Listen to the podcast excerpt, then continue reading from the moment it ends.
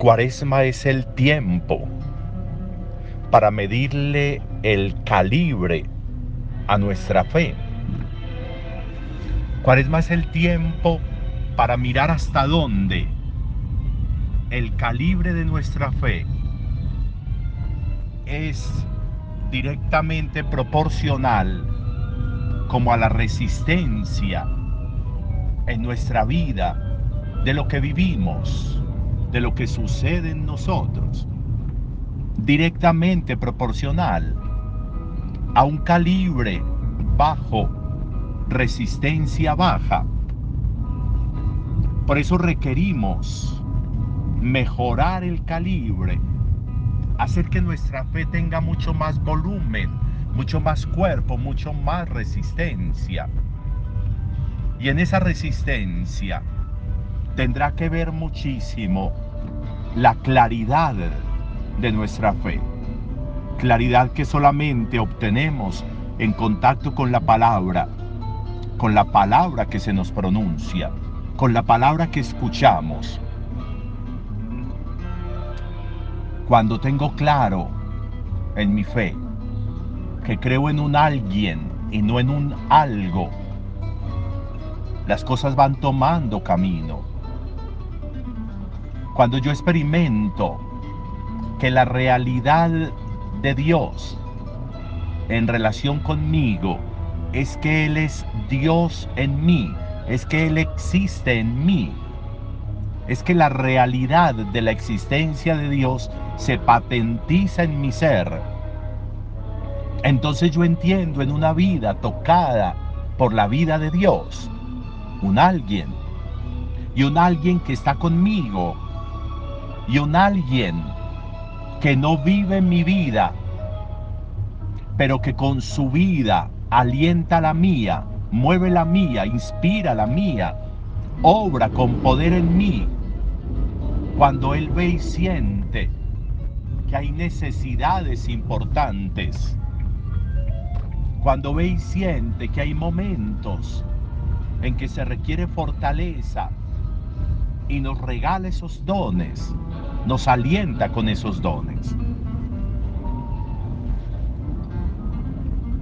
Es interesante el texto que leemos de Daniel hoy, de estos muchachos de Sidrach, de Misac y Abdenago, de estos muchachos que en destierro, que lejos de su tierra, que lejos de su patria, que lejos de su templo, que lejos de sus sacerdotes, tienen una fe tan firme, tan clara, tan acendrada, una fe contra todo riesgo, una fe con un calibre de resistencia importante.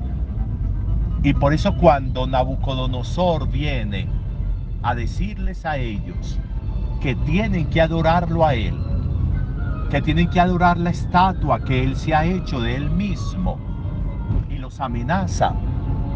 Y los amenaza con el horno encendido, que era el martirio, que era lo que se les hacía a quienes no lo adoraban o a quienes estaban en contra de Él. incluso los sentencia que Dios podrá librarlos de mi mano esa sentencia dura y fuerte. Pero los muchachos no se dejan doblegar. La fe hace que no nos dobleguemos ante nada.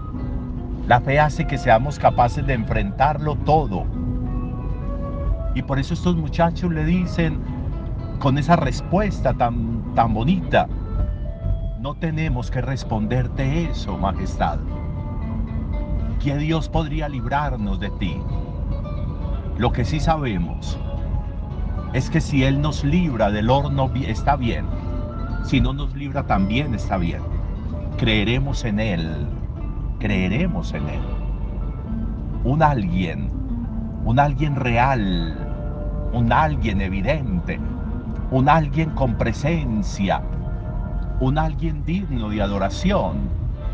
Un alguien sobre quien hay certeza y certeza absoluta Y por eso estos muchachos no duran, no dudan en hacerlo.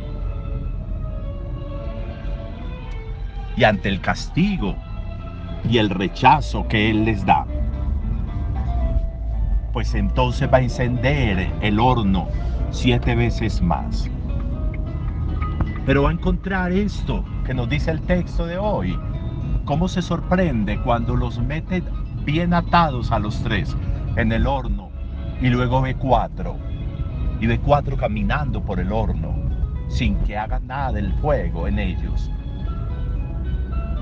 Y lo importante de esta reflexión hoy, que yo quisiera que nos fuera muy útil, es como estos muchachos con su fe no necesitan pelear con el rey, no necesitan ofender al rey. Respetuosamente han hecho que el rey termine diciendo, bendito sea el Dios de Sidrach, de Misac y Abdenago. Como estos muchachos con su fe limpia, pura, tranquila, logran sacar bendiciones, bendiciones para Dios, logran doblegar el ímpetu de Nabucodonosor. ¿Qué hacemos nosotros con nuestra fe? ¿Qué doblega nuestra fe? ¿Qué doblega nuestra presencia? ¿Qué calibre alcanza nuestra fe para ser capaz de resistencias tan absolutas y para ser capaz de impacto tan fuerte como este que logran frente a Nabucodonosor? ¿Qué he alcanzado yo con la fe? ¿Qué pretendo alcanzar con la fe? ¿Hasta dónde quiero llegar con la fe?